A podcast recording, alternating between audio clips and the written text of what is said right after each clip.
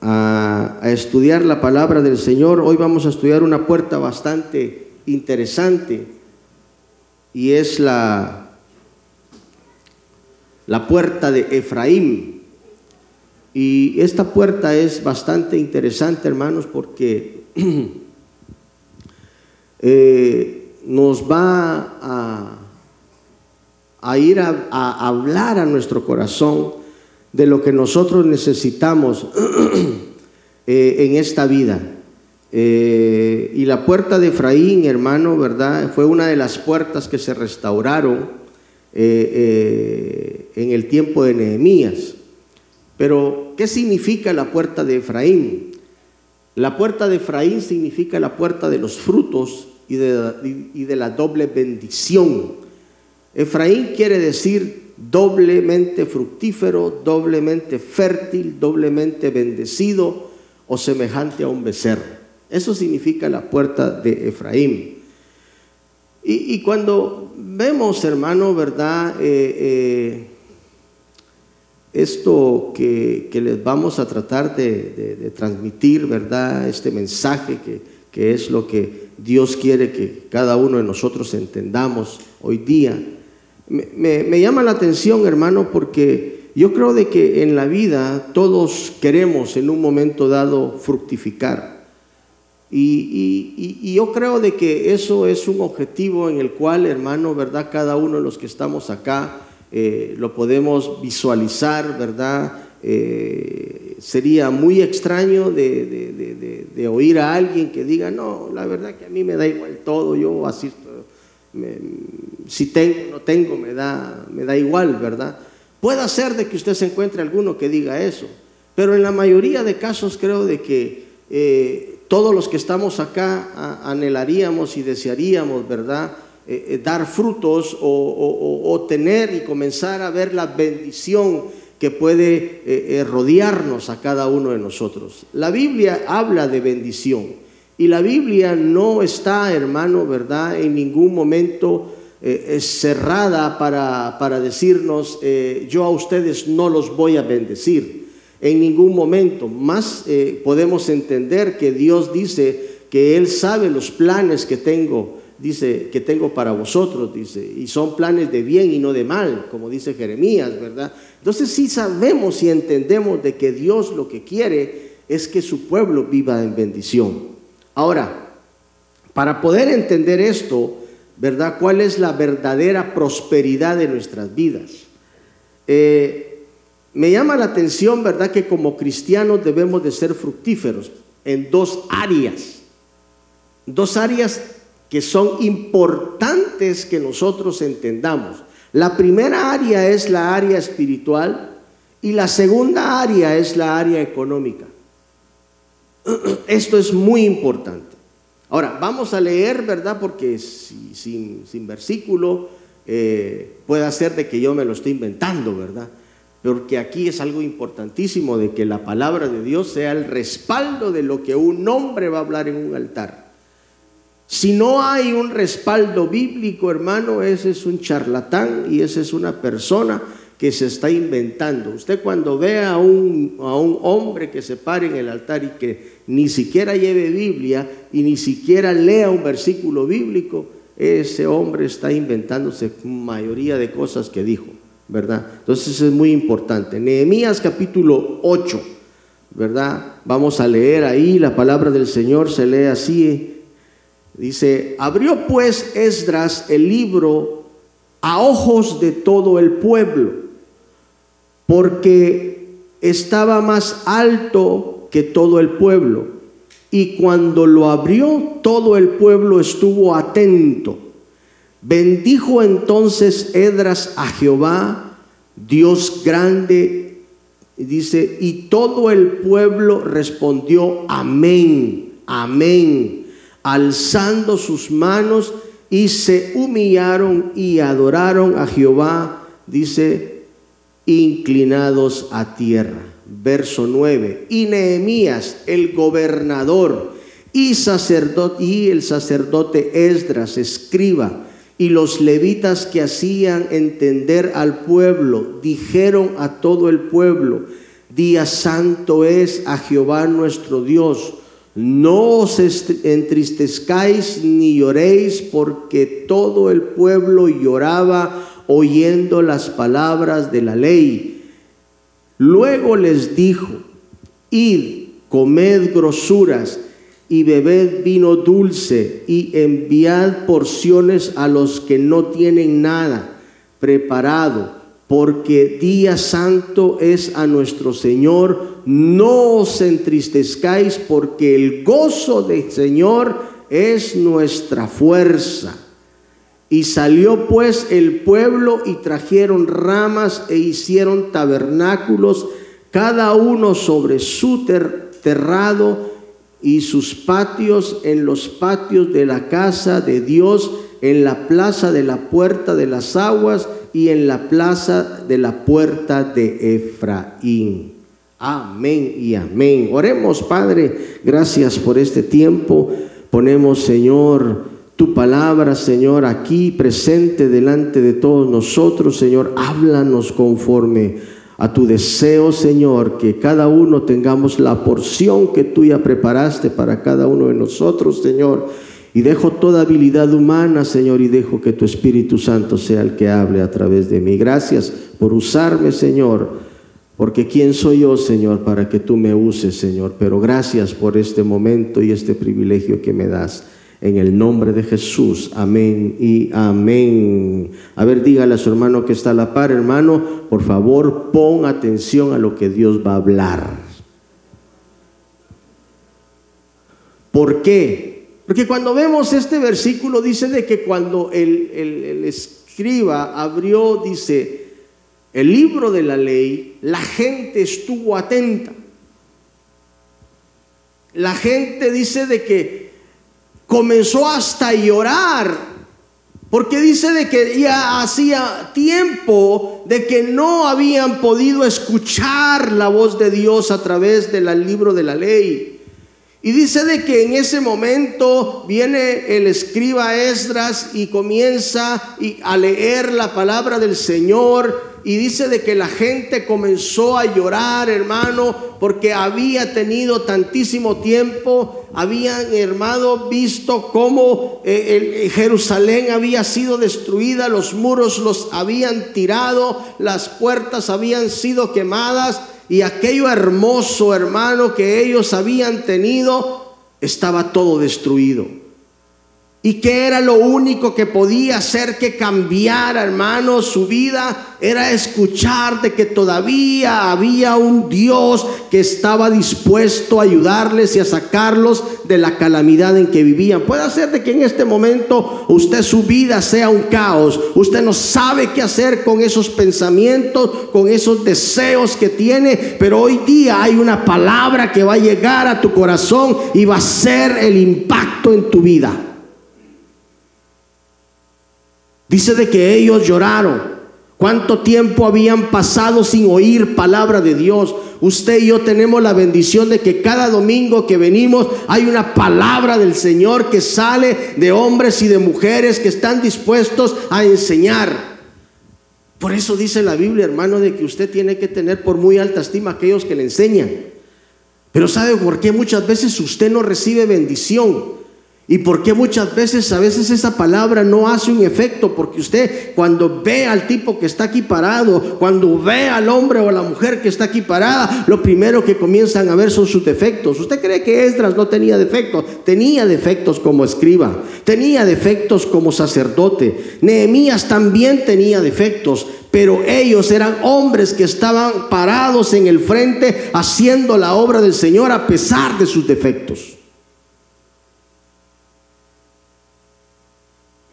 Por eso es de que una de las cosas que debemos de entender, hermano, es lo que Dios quiere hablarnos a través de su palabra. Porque aquí lo que vale, lo que necesitamos, es de que entendamos de que la palabra de Dios es la que va a operar el efecto en nuestras vidas. Entonces, cuando vemos, dice de que esta gente el escriba Esdras les dice, vayan vayan a sus casas, coman, tomen vino y regocíjense. Y aquí es donde muchas veces nosotros hemos leído este versículo. ¿Cuántos han leído que el gozo del Señor es nuestra fortaleza? Y hay un coro que hasta cantamos, ¿verdad? El gozo del Señor, mi fortaleza es. ¿Cuándo se acuerdan de ese coro? Coro viejito, ¿verdad? El gozo del Señor, mi fortaleza es. El gozo del Señor, mi fortaleza es. Y es un gozo que sin medida Él me da.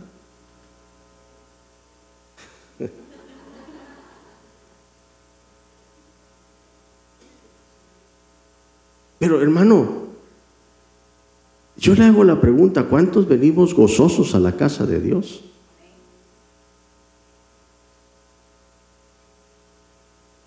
¿Está usted contento hoy? A ver, pregúntele a su hermano, ¿estás contento?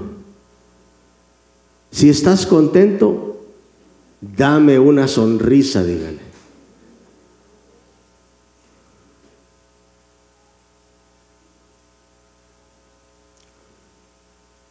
Usted perdone que si se me sale un gallito por ahí es porque todavía estamos un poco afectados de la gripa que nos dio. Muy bien. Dice de que ellos fueron, hicieron caso, se fueron a sus casas felices, contentos. Y dice de que ellos tenían una costumbre, porque era la fiesta, había una fiesta en ese momento, que era la fiesta de los tabernáculos, y ellos tenían por costumbre hacer enramadas.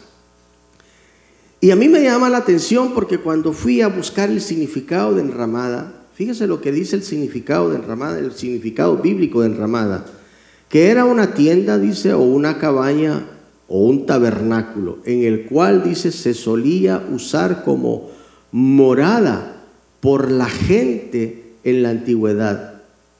Proviene del término esquené, que se traduce choza, pabellón, etcétera. Para ellos, dice, era una forma de sentirse, dice, seguros, porque sabían que era a través de Dios que ellos eran bendecidos. Entonces, cuando nosotros vemos esto, nos damos cuenta, hermano, de que cuál sería el lugar donde nosotros pudiéramos hacer una enramada. Hay dos lugares que yo considero que usted puede hacer una enramada. La primera es su casa. Si usted hace una enramada en su casa, porque aquí nos está hablando, hermano, de que había una seguridad que ellos tenían en, en, esa choza o en ese pabellón que ellos hacían, porque la protección divina estaba sobre ellos. Y el otro lugar donde podemos hacer una enramada es aquí en la iglesia, porque este es un lugar seguro para nosotros. Y esto es algo bien interesante, porque mire, les voy a poner un ejemplo. Pedro también utiliza el término en Marcos capítulo 9, verso 5, eso no, no está en el, eh, en el PowerPoint que hice, pero sí podemos ir a buscarlo, por favor. Marcos 9:5. Mire lo que, lo que pasa ahí en el monte de la transfiguración. A ver quién lo encuentre, que me lo lea con voz alta, por favor. Esto es bien interesante. Ahí en el monte de la transfiguración, Pedro ve algo interesante.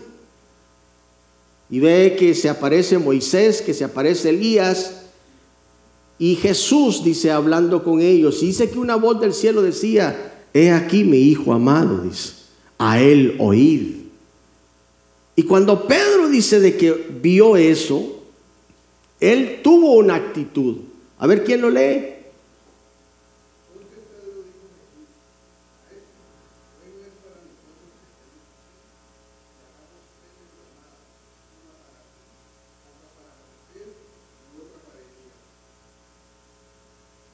Bueno es que estemos aquí, dice. Y como era costumbre de ellos que cuando ellos se sentían seguros en un lugar, pues ellos decían, moremos aquí, hagamos una choza, hagamos un lugar para que la presencia de Dios no se vaya. Y eso es lo que el pueblo de Dios tiene que buscar. Que la presencia de Dios no se aparte de este lugar. Porque a veces nosotros con nuestras actitudes podemos hacer que la presencia de Dios se vaya. Con nuestra forma de ser. Con lo que estamos pensando. Porque a veces estamos cuerpo presente y alma ausente.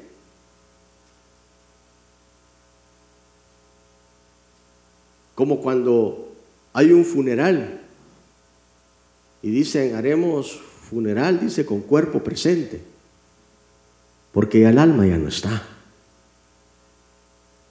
El alma a saber a dónde se fue. Y a veces así venimos a la iglesia nada más a presentarnos. Porque no queremos muchas veces ser personas diferentes, cristianos. Todos venimos porque tenemos necesidad de Dios. ¿Cuántos tienen necesidad de Dios? Si usted ha venido porque tiene necesidad de Dios, entonces cambiemos, seamos diferentes. Entonces ellos dicen de que eh, eh, eh, hacían enramadas porque querían que la presencia de Dios no se fuera. Y dice de que ellos se fueron ese día a hacer las enramadas porque era la costumbre de ellos pero ellos tenían algo todavía aún más fuerte por lo cual lo hicieron, porque hacía tiempo que no escuchaban palabra. Hacía tiempo de que ellos no habían oído quien les predicara la palabra del Señor. Y estaban contentos porque la palabra les había dado la bendición. Fíjese de que ellos se fueron a comer grosura. Y esto es algo muy interesante, porque esto habla de bendición y de prosperidad. En medio de un tiempo de calamidad, ellos estaban siendo bendecidos.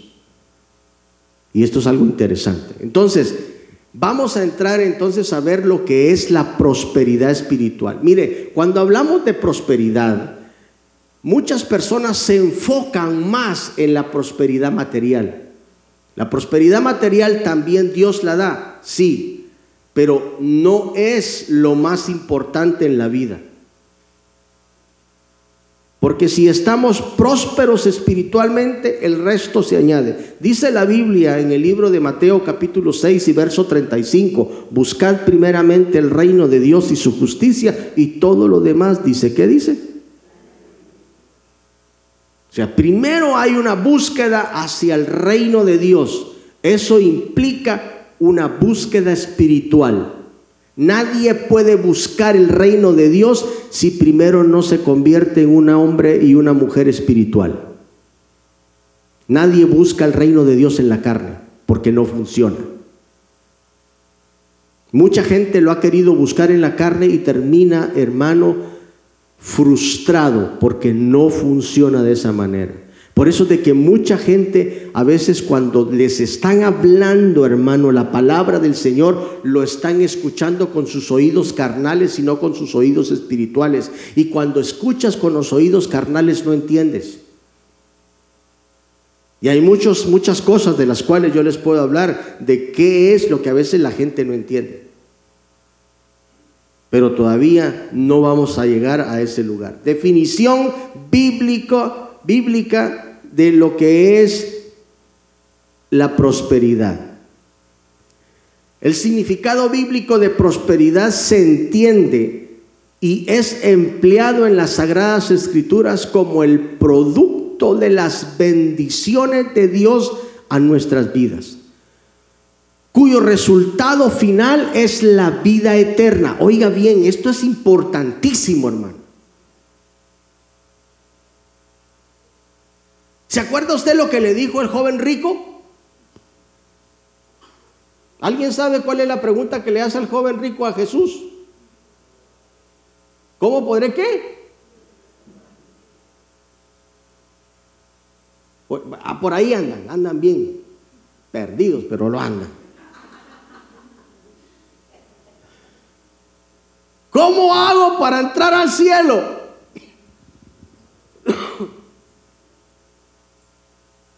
Bueno, le dice, cumple los mandamientos. Ya los sé, los cumplo todos. Le dice, ah, entonces ve. ¿Y qué le dice? Dale lo que tienes a los pobres. Ah. ahí se fue frustrado el hombre. Porque las riquezas las tenía en el corazón. Superficialmente él hacía delante de la gente. Porque aquel que cumple todos los mandamientos, ¿usted cree que a él le hubiera sido difícil ir a vender las cosas y dárselo a los pobres? Porque él lo estaba viviendo en la carne. Él cumplía los mandamientos en la carne y no en el espíritu. Porque el que es del espíritu hace cosas del espíritu, dice la palabra. ¿Y sabe qué es lo interesante? Que el que es del espíritu, cuando le dicen haz tal cosa, no lo piensa dos veces, solamente lo hace. Entonces esto es cuyo resultado final es la vida eterna.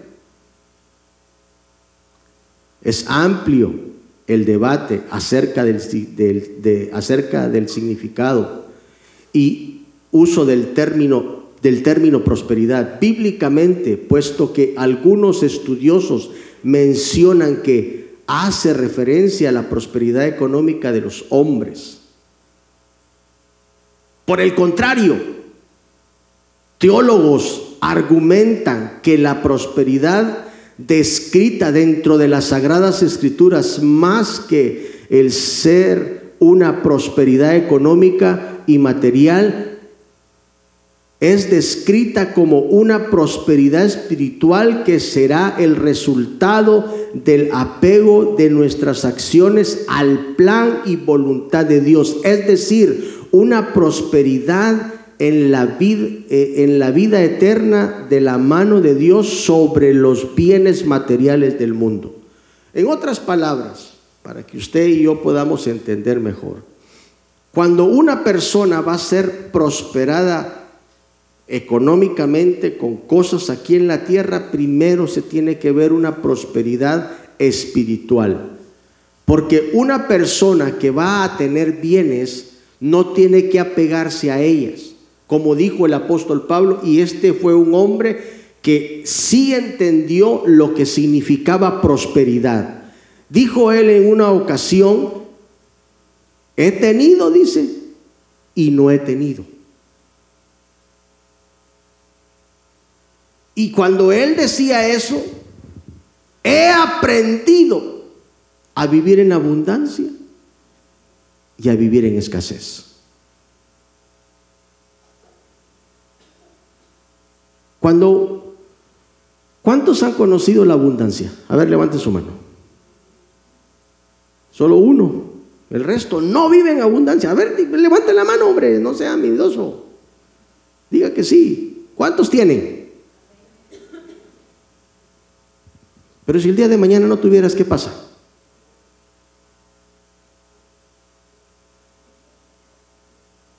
Comienzas a decir, ¿de qué me sirvió diezmar? ¿De qué me sirvió ir a la iglesia?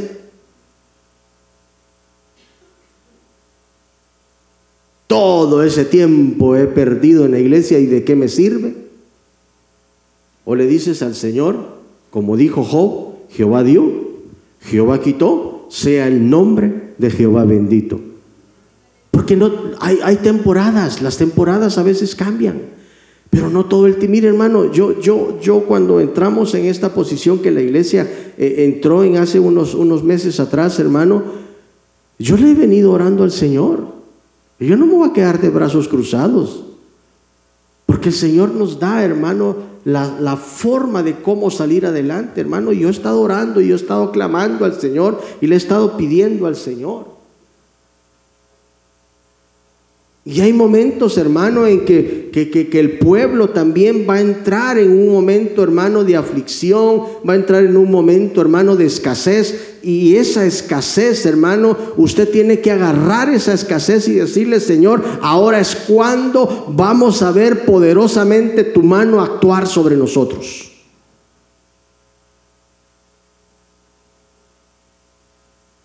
Porque que no tenga hoy no significa de que usted, hermano, Dios ya lo abandonó. Que no tengamos hoy no significa de que Dios ya no está con nosotros. Lo que Dios quiere es de que aprendamos a confiar en Él, de que Él es el que nos va a sacar adelante. Y eso es, hermano, lo que muchas veces, a veces no podemos entender. ¿Qué es lo que Dios pide? Mire lo que dice Deuteronomio capítulo 10 y verso 12 para tener una prosperidad. A ver, ¿quién me lo lee? Por favor, está en la pantalla. Ese versículo sí está ahí. Con voz fuerte, por favor.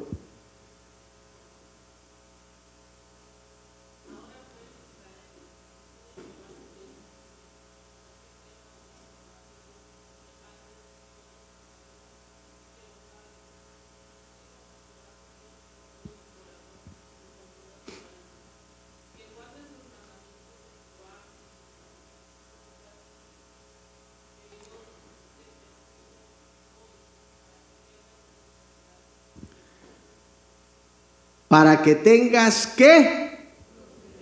Muy bien. Entonces les voy a dar aquí cinco puntos para poder ser prósperos espiritualmente. Si usted entra en estos cinco pasos, usted va a ser próspero espiritualmente. ¿Cuántos dicen amén? ¿Se los doy o no se los doy? No todos quieren. ¿Cuántos quieren que les dé los cinco puntos? Ahí están, ahí están escritos. Pero si yo les digo, hermano, búsquemelos, van a comenzar a leer y a leer y no me los van a encontrar. En estos versículos encontramos la clave para la prosperidad espiritual. La primera, teme a Dios. Hoy vamos a hacer un esgrima bíblico. A ver, Josué, búscame Proverbios 22, 4 y Pedro me busca Proverbios 3, 7 y 8. Teme a Dios. La segunda es permanecer en sus caminos, Juan 15, 15 5, hermana Lida. Juan 15, 5. Que lo ames, Mateo 22 del 37 al 38, Nancy. Que sirva a Dios, Primera de Corintios 15, 58, Rodrigo. Romanos 12, 11, Ludwig.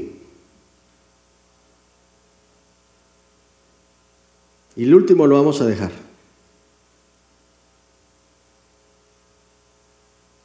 Teme a Dios, ya lo tiene el primero.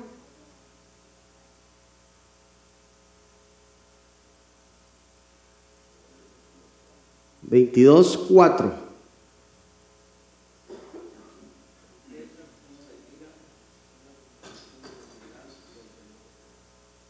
Riquezas, honra y vida son qué? La remuneración del temor a Jehová. O sea, cuando nosotros comenzamos a tener temor de Dios, hermano, Dios nos va a bendecir también económicamente. Esto es impresionante. ¿Qué dice Proverbios 3 del 7 al 8?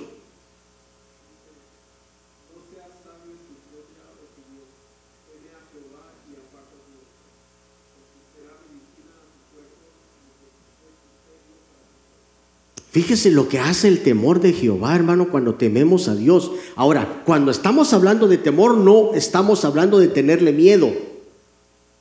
Estamos hablando de que vamos a tener reverencia, vamos a tenerle respeto a Dios. Dice de que si hay temor de Dios, entonces te apartas del mal. Ahora, hablemos, hermano, por favor, como adultos, como todos los que estamos acá, ya pasamos de los 18 años, ya sabemos. Y usted no me venga a decir que usted no sabe lo que es el mal. ¿Cuántos conocen el mal? ¿Verdad que sí? Mire, aquel que teme a Dios, el Espíritu le va a hablar y le va a decir, mira, lo que vas a hacer no está bien. Pero muchas veces el Espíritu nos habla y igual vamos y hacemos y cometemos el, daño o, o, el mal que Dios no quiere que hagamos. Pero dice que el que teme a Dios, ¿qué dice? Se aparta de Y fíjese de que no es, no es solamente eso, sino que también trae una bendición extra. ¿Cuál es la bendición extra que leímos ahí?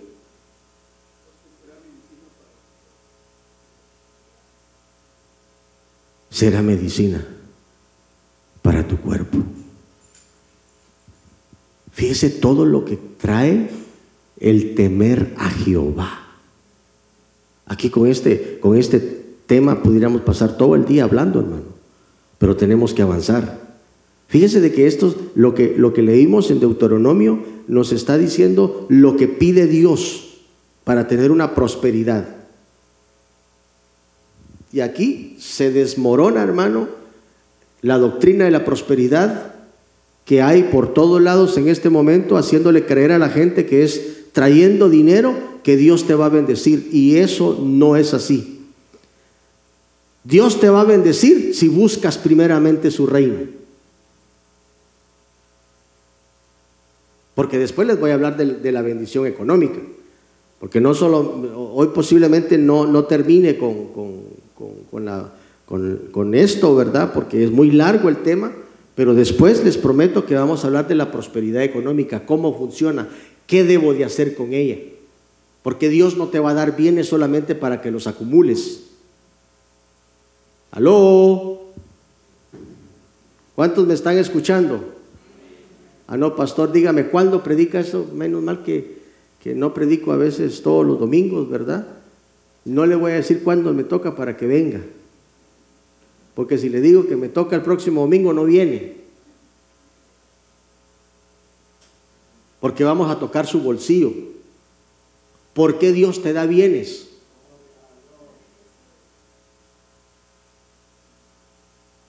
¿Para que los acumules? ¿Para que compres casas, carros, motos, barcos? Los puedes tener. Pero tú crees que cuando te mueras te vas a llevar todo eso? Ah, es que a mí me gusta a veces leer las historias esas de los hombres de, Dios en el, de la antigüedad, hermano. Hubo uno que decía, Moody decía, yo nunca he visto, dice, un camión de mudanzas atrás de un féretro, dice.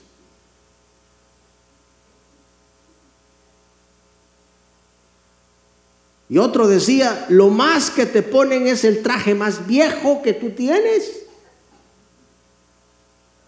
Y tus cadenas, tus anillos y todo aquello, hasta los dientes de oro que tienen te quitan, dice. Porque si no van los ladrones, exhuman el, cuerpo y se le, hermano, se ha habido sabido de historias que han ido a desenterrar porque saben de que llevaban un montón de oro en los dientes.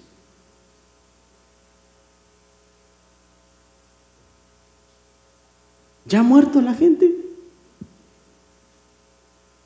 Y aquella riqueza que tú hiciste, que te esforzaste, tus hijos se la van a comer más adelante. ¿Saben por qué? ¿Por qué dicen eso? Porque un hijo jamás va a valorar el esfuerzo que tú hiciste.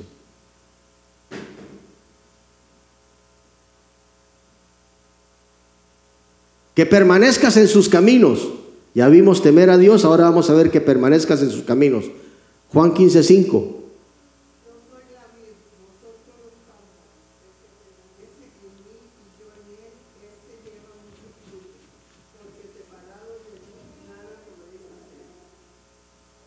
Yo creo que más claro no puede hablar la palabra.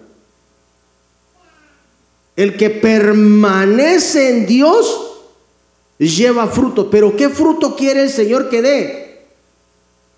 Que el día de mañana usted me diga, pastor, fíjese que me acabo de comprar la cuarta casa. Eso es lo que Dios quiere.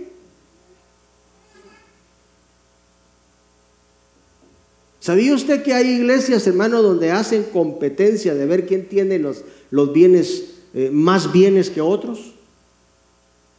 A mí me comentaron hace unos años atrás, hermano, Aquí allá en Guatemala hay una iglesia que no voy a mencionar su nombre, donde le llaman la iglesia de los ricos,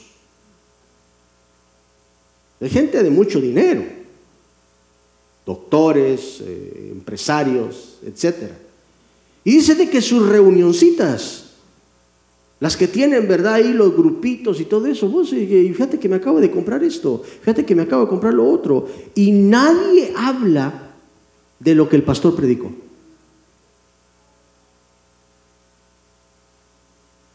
Sino hablan de lo que tienen.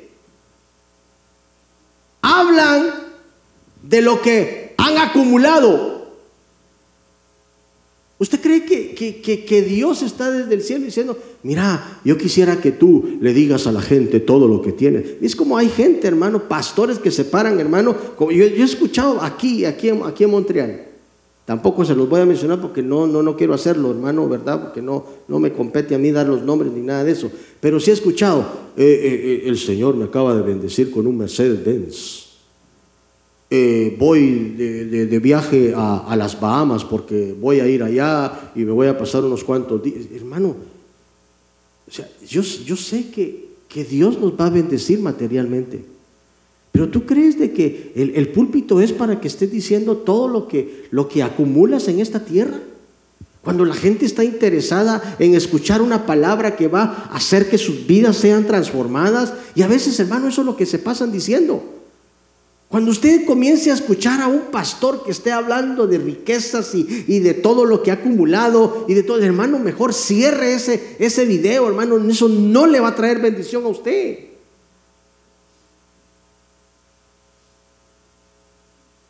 Los púlpitos se han corrompido a causa de eso.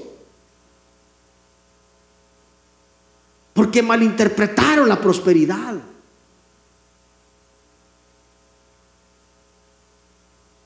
¿Qué era lo que Jesús hablaba? Debemos de regresar al mensaje de Jesús. A ese mensaje donde Él ayudaba a aquel que tenía necesidad. Esta iglesia está para ayudar al necesitado. La gente que entra acá es gente que necesita de Dios y necesita escuchar un mensaje. Y aquí lo primero que usted tiene que buscar es que Dios lo bendiga espiritualmente, que Dios te prospere espiritualmente, que seas una persona que cada día va avanzando y anhelando llegar a la estatura del varón perfecto. A ver, pregúntale a su hermano, ¿anhela llegar a la estatura del varón perfecto? Dígale. Permanece porque dice que fuera de él. Mira, si, si, si tú vienes hoy a la iglesia, la palabra te emociona y dices a grita, estás diciendo, voy a echarle ganas, voy a seguir adelante. Y ya mañana dices, no, ya la otra semana ya no voy.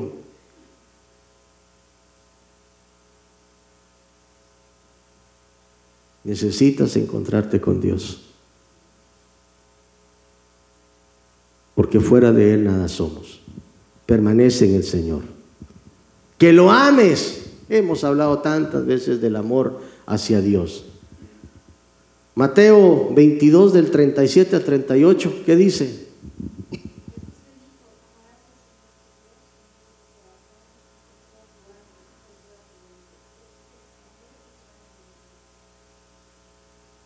Este es el primero y grande mandamiento. ¿Cuál es el primero y grande mandamiento que es?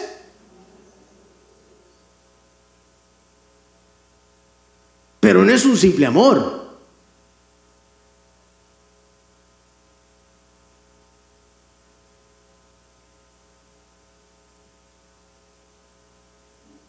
¿Le digo algo? Solo usted, hermana, venga aquí, se, lo voy a decir al oído.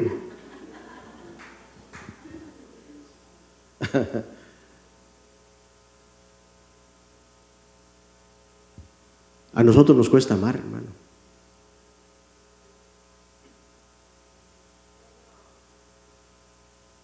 Nosotros no amamos como deberíamos de amar, como dice la Biblia. A ver, Volverlo a leer vos, Nancy, por favor. Ya cerraste la Biblia, Dios mío. La Biblia se mantiene abierta, no solo en, el, en la cabecera de la cama, también en el corazón. Quiero que vea lo, lo que dice. Léelo.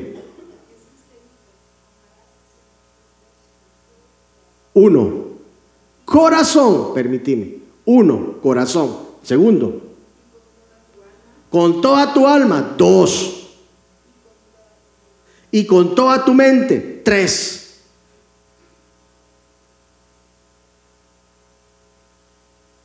Corazón, alma y mente.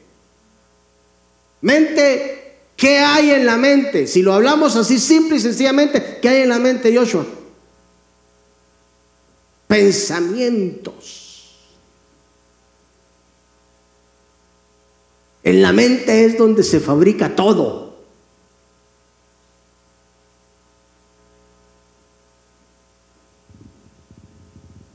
¿Sabes por qué tú te casas al principio? Algunos se han casado sin amar. Y esos están graves, hermano.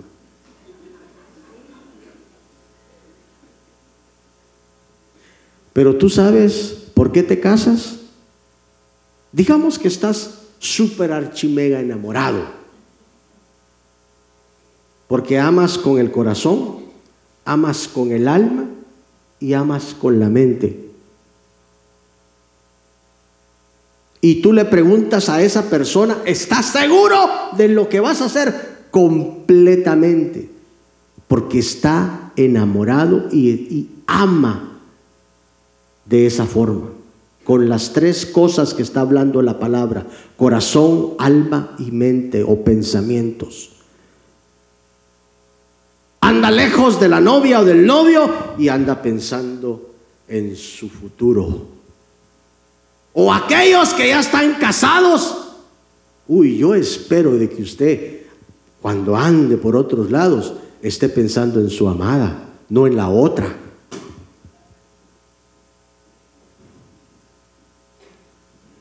Y eso es impresionante. Porque muchos de nosotros hemos dejado de amar al Señor. por eso, por eso dice la Biblia en Apocalipsis, por favor te suplico y te pido que regreses al primer amor. ¿Por qué le dice a la iglesia de Éfeso el Espíritu, por favor vuelve a tu primer amor? Porque ya no lo amaban con el corazón, ni con el alma, ni con la mente. Y así pasa con muchos de nosotros. Desde el momento en que tú dejaste de hacer aquello que te fascinaba, que te daba ganas de hacerlo, que tú te preparabas, hermano, en todo tiempo para venir a la iglesia y no había nadie que te detuviera. Y si te decían, mira, ya vas una vez más a la iglesia, tú decías sí, porque no tengo a otro lugar donde ir más que en la presencia de Dios, me siento seguro porque amabas a Dios. Eso es prosperidad espiritual. Eso que nadie te va a mover.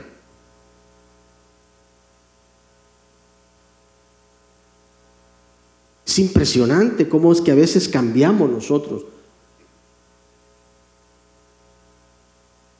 Cuando tú haces un análisis de tu vida y comienzas a darte cuenta de todo lo que has perdido es porque has dejado de amar.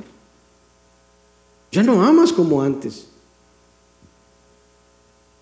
Llega a veces la esposa a decirle, ¿me amas?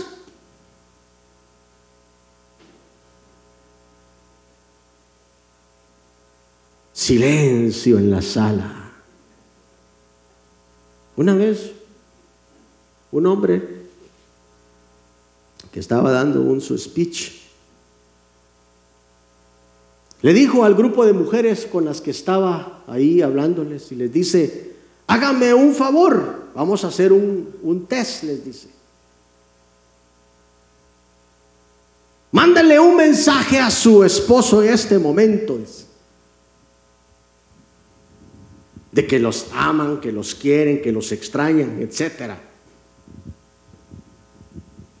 Y dice que todas las mujeres agarraron el celular, ¿verdad? Ay, que mi amor te extraño y que no sé qué y que no sé cuánto y aquí y allá. Y mandaron el, el mensaje. Ahora les dice dice? Porque comenzaron los teléfonos, ping, ping, ping, ping. Y el de mi esposa hace, toy, no, no, no, Yo no sé de dónde se consiguió ese su, ese su sonido, mi esposa, de, de resorte, hermano. Ahora léamelo, dice. Y comenzó. Se paró la primera. Lea, ¿qué dice? A vos que mosca te picó. A ver la siguiente.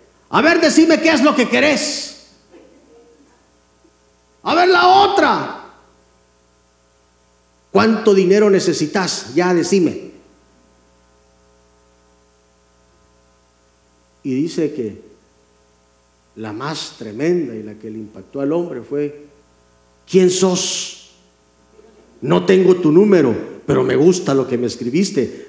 Dime quién eres. No tenía ni a la mujer en su celular. Y le dice, ¿se dan cuenta? Se han dejado de amar. Y a veces una mujer quizá le va a decir, mira, fíjate que eh, esto, lo otro, y le dice, ¿vos qué te pasa? Porque ya no le damos el cariño y el amor porque se perdió desde hace ratos. Y a veces así venimos a la iglesia nosotros con el Señor. ¿Usted cree que Dios no ve nuestra actitud? ¿Usted cree que Dios no ve, hermano, de que a veces estamos aquí sentados y a qué hora termina ese gordito de, de predicar? Cuando este gordito, hermano, se ha pasado toda la semana estudiando para que usted pueda recibir una palabra. Encima de que a veces pasa uno enfermedades y todo eso, pero uno aquí está porque yo amo al Señor, yo los amo a ustedes y yo sé que ustedes necesitan una palabra de Dios.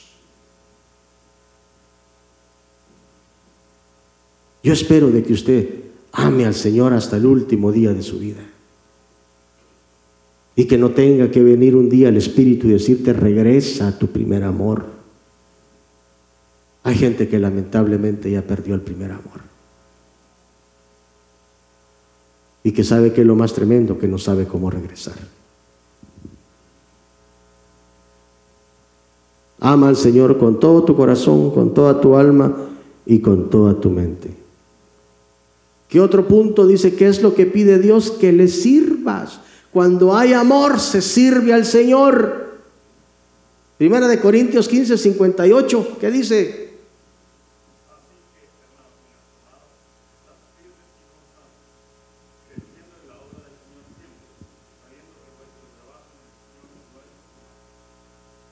Todo lo que tú hagas en la casa de Dios nunca será en vano. Tiene una bendición. A ver, dígale a su hermano que está a la par, cada vez que tú trabajes hay una bendición para ti, dígale.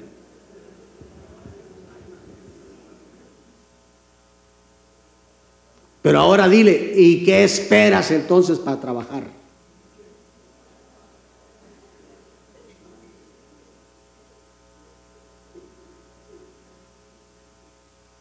Ahí sí ya no me gusta mucho, pato.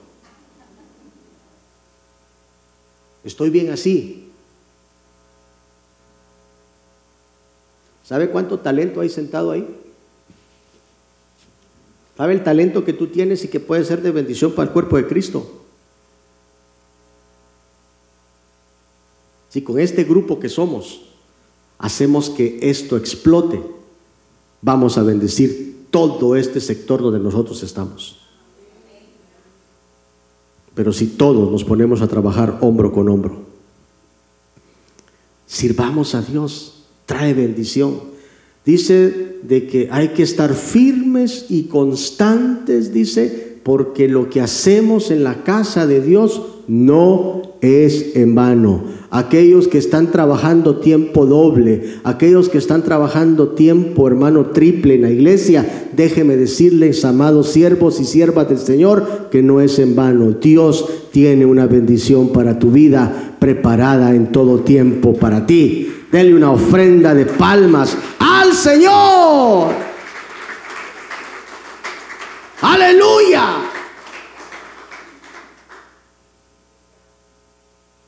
Ay, es que mire, solo yo trabajo.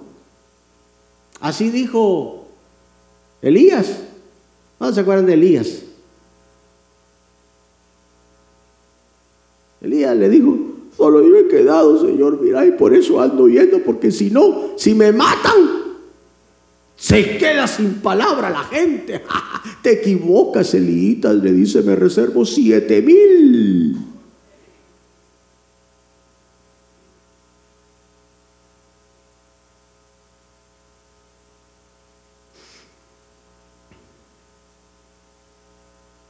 Me reservo siete mil, le dice. O sea que si tú no quieres, Dios pone otro. Pero dice el Señor, es a ti a quien quiero.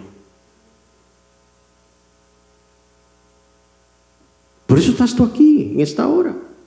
Romanos 12, 11.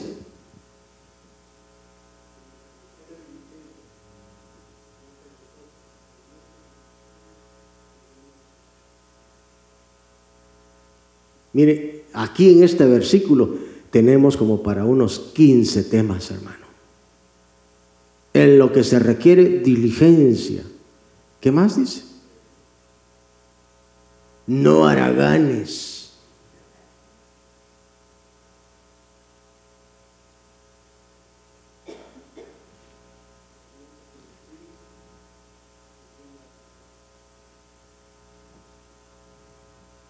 ¿Sabe qué es lo que se ha apoderado mucho en la iglesia de Dios? La pereza.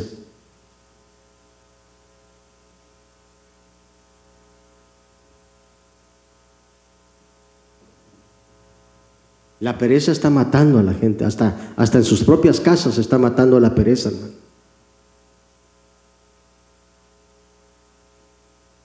Si todavía tienes el cuadro en el suelo y ni siquiera eres capaz de poner un clavo en la pared para colgar el cuadro, hermano, es porque la pereza te está matando.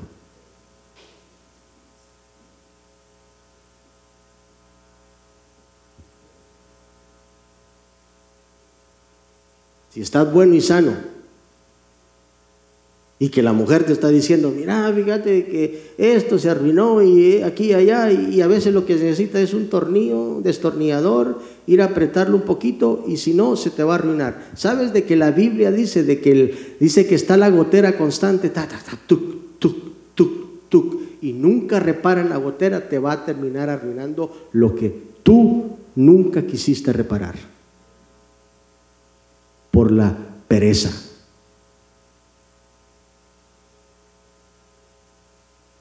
Por la pereza, hermano, muchas veces no alcanzamos las cosas que Dios quiere darnos. Ah, porque cuando llegue al punto de, de, lo económico, hermano, porque muchos queremos lo económico, pero no queremos trabajarlo. Y permítame, para que Dios te bendiga económicamente, ahí vamos a encontrar de que tenemos que movernos. Por eso le digo, no se pierda el próximo capítulo, porque nos va a bendecir bastante. Entonces dice, con toda diligencia sirvamos al Señor. ¿Cuántos quieren servir a Dios? Pues apúntese. Hay tantas eh, cosas aquí en la iglesia que necesitamos. Necesitamos en el diaconado, necesitamos, hermano, que haga audiciones para venir a cantar aquí. O si usted tiene un talento de músico, pues también díganos, también lo necesitamos. Los niños.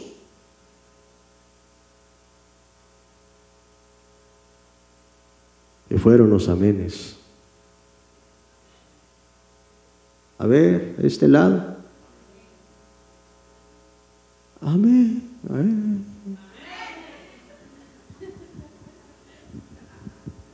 ¿Y los de acá?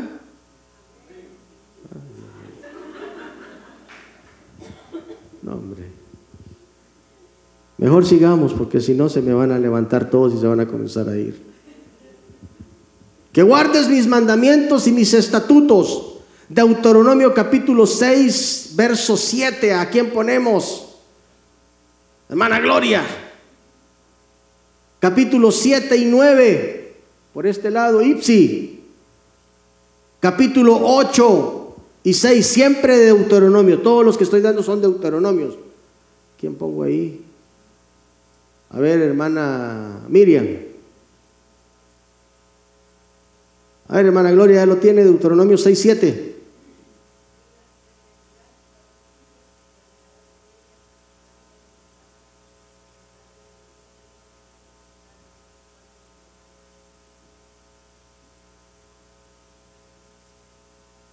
Le hablarás de tus mandamientos y de, tus, de mis estatutos a tus hijos. ¿Cuánto le hablan a sus hijos de las cosas de Dios? Mire hermano, si, si usted no le habla a sus hijos, sus hijos un día van a escoger otro camino.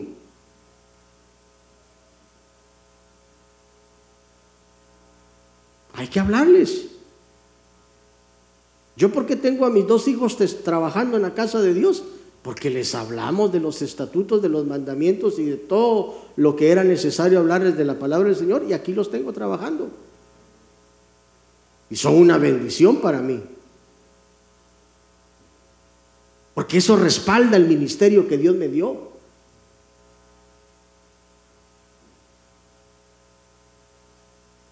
Y le doy gracias a Dios porque yo sé que hay otros pastores que sufren porque sus hijos no quieren saber nada del Señor. Ahí están trabajando, que Dios los bendiga, que Dios los siga usando, pero sufren porque saben de que para ellos fuera una felicidad tener, pero cometieron un error. No les hablaron del Señor.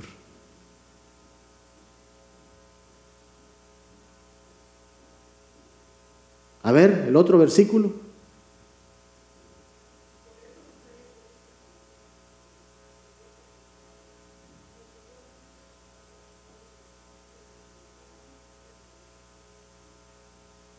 Dios cumple pactos con aquellos que lo aman y cumplen qué? ¿Qué son sus mandamientos? Todos aquellos mandamientos que Dios pide.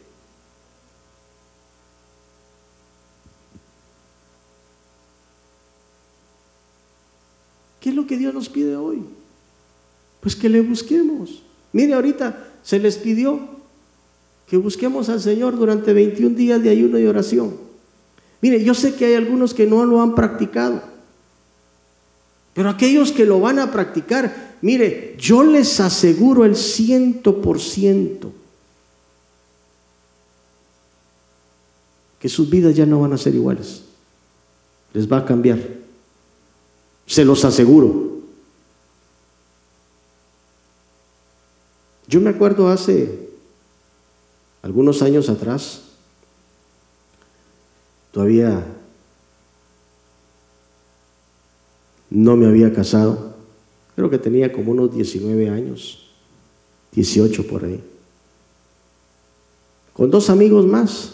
Bueno, invitamos a más, pero solo llegamos tres. Y nos pusimos a hablar y dijimos, hagamos ayuno, pero ayuno completo. Yo no sabía ni lo que era eso. Nunca lo había practicado en mi vida. Yo dije ayunar tres días cuando uno a esa edad come, hermano, que mi mamá tenía que cerrar la, la puerta de la refri con llave porque si no me comía todo lo que había allá adentro.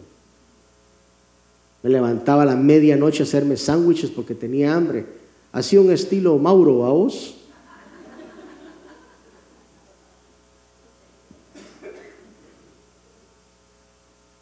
Pero dijimos, sí, vamos a hacer el ayuno. Mi hermano me cambió la vida. Rotundamente.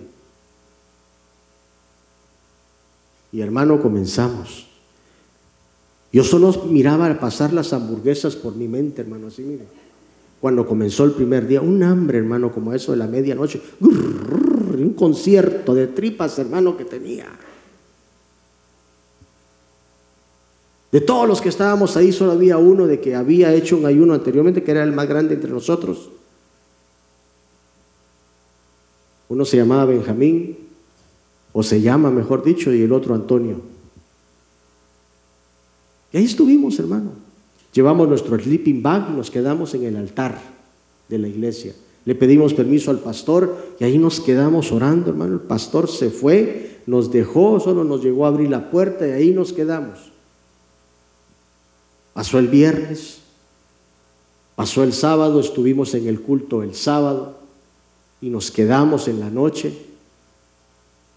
El domingo por la mañana, hermano, yo miraba luces blancas por todos lados, hermano.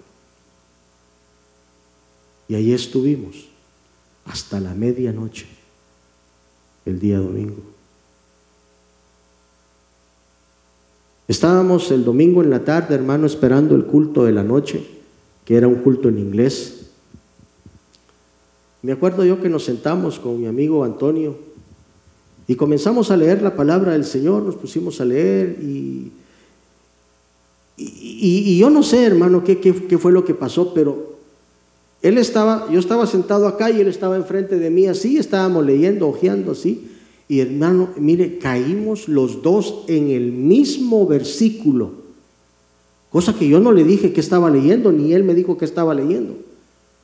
Y caímos los dos en el versículo donde el Espíritu le abra al concilio y le dice, sepárenme a, Saulo y a Bernabé porque yo ya tengo una obra encomendada para ellos. Entonces nosotros le digo, vos mira lo que estoy leyendo, qué interesante esto, mira aquí, le digo, y me dice, vos es lo mismo que yo estoy leyendo, me dice. Y se vino y se sentó a la par mía y nos miramos, le digo yo, Dios nos está hablando, vos le digo yo, ¿y por qué no cambiamos los nombres? Le digo. A veces uno en parte habla y en parte profetiza, ¿verdad? Está bueno, me dice. Era un chileno él, Antonio Silva se llama él. Ahora es pastor allá, en Inglaterra. Benjamín es pastor aquí en Longuey. Y su servidor está sirviendo al Señor aquí con ustedes.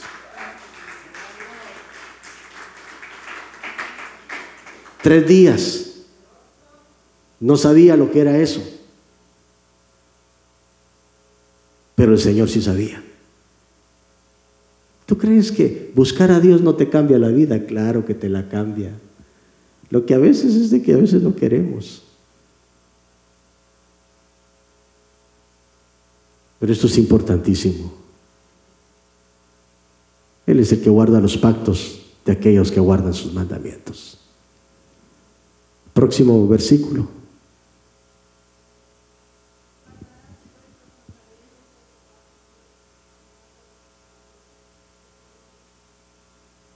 Guardarás pues sus mandamientos. Lo que nos pide el Señor. Que guardemos sus mandamientos. ¿Sabe qué es lo que pasa? Que a veces nosotros nos encontramos en, en, un callejón sin salida a veces y se nos olvida todo lo que venimos a aprender. ¿Se puede poner lo que te pedí, hijo? ¿Sí? Ponme. Les voy a hacer un examen. ¿Cuántos quieren que les haga un examen? ¿Sí? A ver cuántos pasan el test. ¿Qué ven ahí en esa pantalla? ¿Qué algo más que vean? Ya lo vieron, ¿verdad? Pero aquellos que dijeron al principio un punto negro, sin ver la pantalla blanca, son aquellos que muchas veces están enfocados en sus errores y en sus problemas, mirando siempre el punto negro, sin ver que a su alrededor hay un Dios que te puede dar la bendición.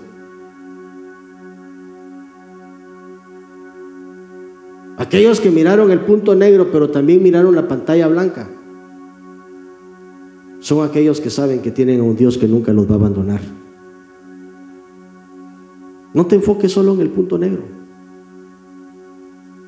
No te enfoques solo en ese problema que tienes. Hay un problema ahí que te está agobiando, que no te deja avanzar, por eso de que no prosperas espiritualmente. Porque en todo tiempo estás buscando algo para no buscar a Dios. ¿Qué te impide servir a Dios? ¿Qué te impide amarle? ¿Qué te impide temer a Dios?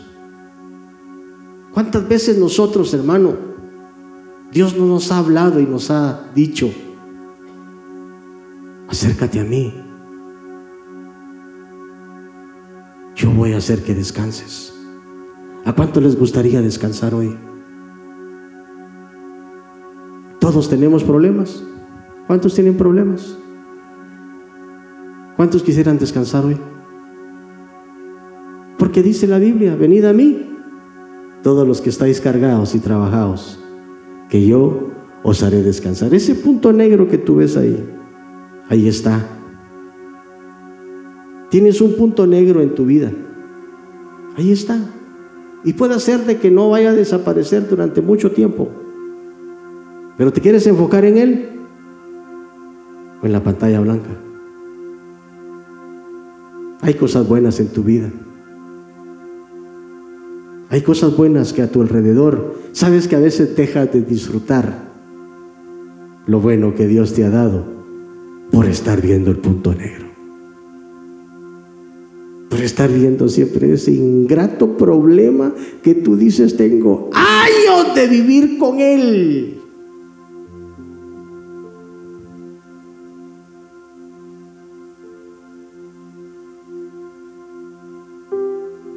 Un día Alguien me dijo, pastor me dice, yo una vez fui a un lugar y le hablé a un grupo de cristianos y les hice una pregunta, que qué era lo que más les agobiaba. Y muchos comenzaron a levantar su mano, pero me llamó la, atención, me dice, que muchas personas levantaron su mano diciendo, mis problemas económicos no me dejan dormir. Debo esto, debo lo otro, debo aquí, debo allá.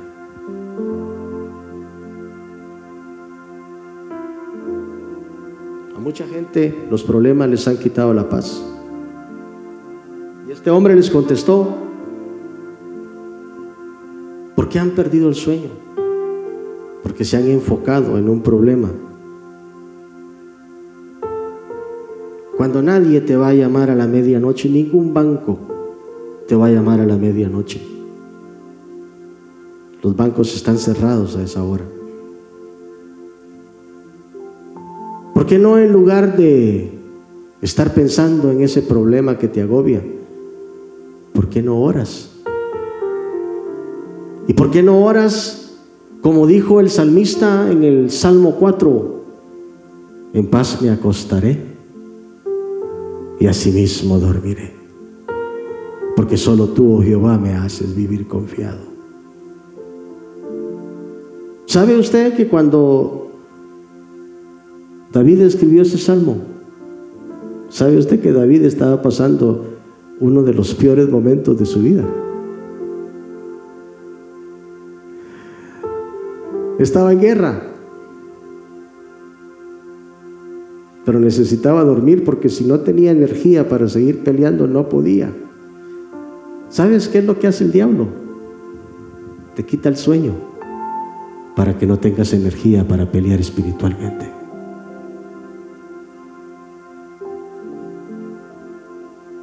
¿Quieres dejarte ganar por el enemigo? Escúchalo en la noche. No duermas.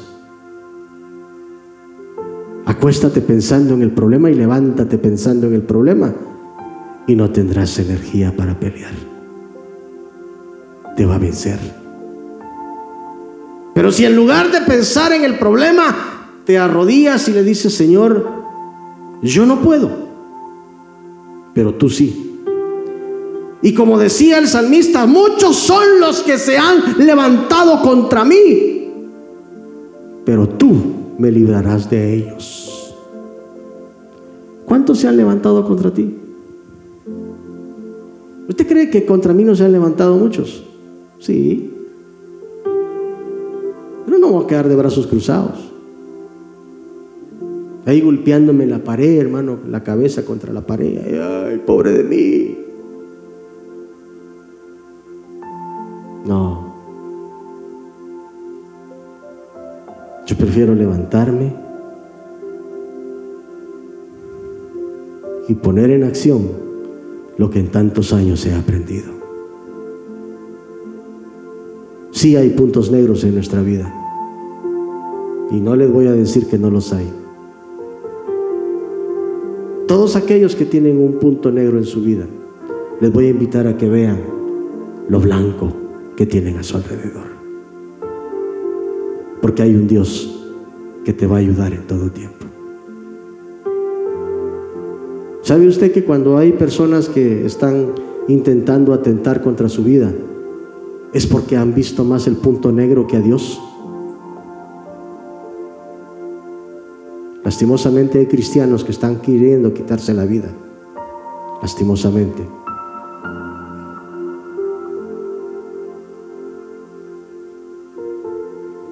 Pero Dios te dice hoy día, enfócate en mí y yo haré que tu vida sea diferente.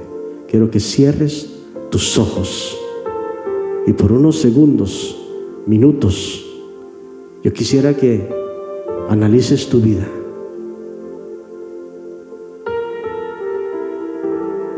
Y que pudieras decirle, Señor, ¿será que te temo? ¿Será que te amo? ¿Será que hasta hoy día he podido servirte? ¿Será que he guardado tus mandamientos?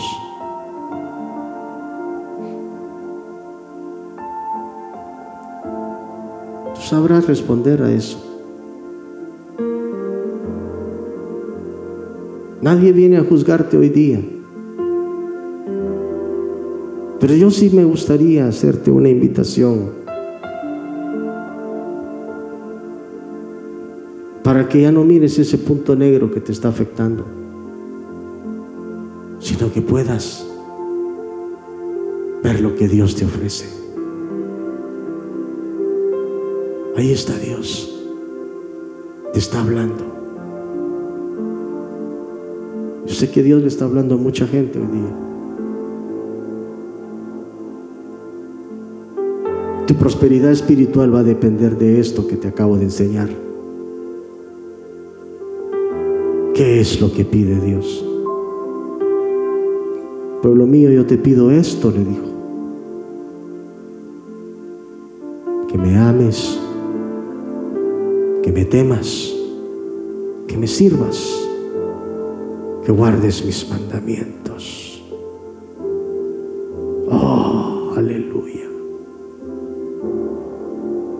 Voy a pedirte que te pongas de pie.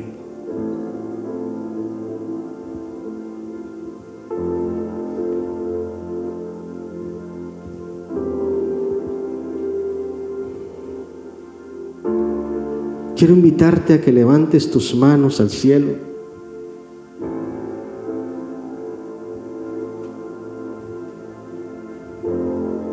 Creo que viene una etapa muy bendecida.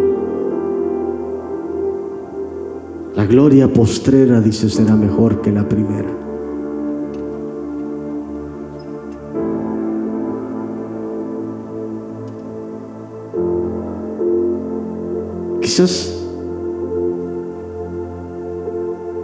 no sabes qué hacer con esos pensamientos que tienes en la cabeza, que te están agobiando, que te están sacando del camino divino.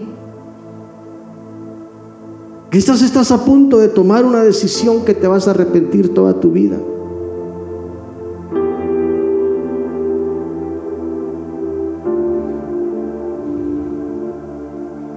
Y tú te estarás preguntando, pero ¿cómo llegué hasta aquí. Yo te tengo la respuesta. No te va a gustar escucharla, pero es que abandonaste a Dios. Te apartaste. Y tu pecado, como dice la palabra, hizo división entre Dios y nosotros. Por eso el pueblo de Israel siempre era llevado cautivo, porque el pecado los apartaba de Dios y Dios los entregaba en manos de sus enemigos. Porque eso era lo que ellos buscaban. Pero siempre hay algo que yo siempre me he preguntado, Señor, ¿por qué tú eres así?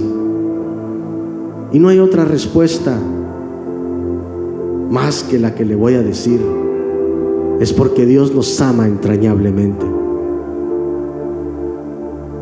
Por eso ninguno de los que estamos acá podemos entender a, cabalidad Juan 3:16. Por eso a mí me impacta Moody cuando él decía, y no era porque no era un hombre estudioso de la palabra de Dios, era un teólogo, era un hombre, hermano, que Dios usó predicando la palabra. Por todo lado donde iba, la gente era conmovida y un día él dijo, yo nunca voy a poder entender Juan 3:16. Usted se estará preguntando, ¿qué dice Juan 3:16? Pues muy sencillo, Juan 3:16 dice, porque de tal manera amó Dios al mundo, que dio a su Hijo único, para que todo aquel que en Él crea no se pierda, mas tenga vida eterna. ¿Sabe por qué le digo eso? Porque nosotros ya le hemos hecho cruz y calavera a mucha gente que decimos, esa gente nunca se va a salvar. Esa gente no merece ni tiene perdón de Dios. Hay tanta gente que nosotros conocemos, hermano, que decimos, ese no va a recibir un perdón. Pero yo tengo una respuesta para todo eso. Todo aquel que en Él crea, todo aquel que vea la cruz y se arrepienta y pida perdón por sus pecados, Dios lo va a perdonar. Ese es el amor de Dios. Aún así seas el peor pecador del mundo.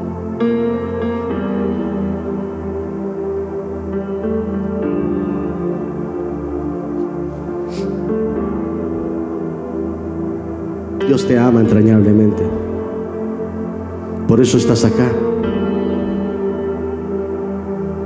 Por eso Dios te quiere bendecir hoy día.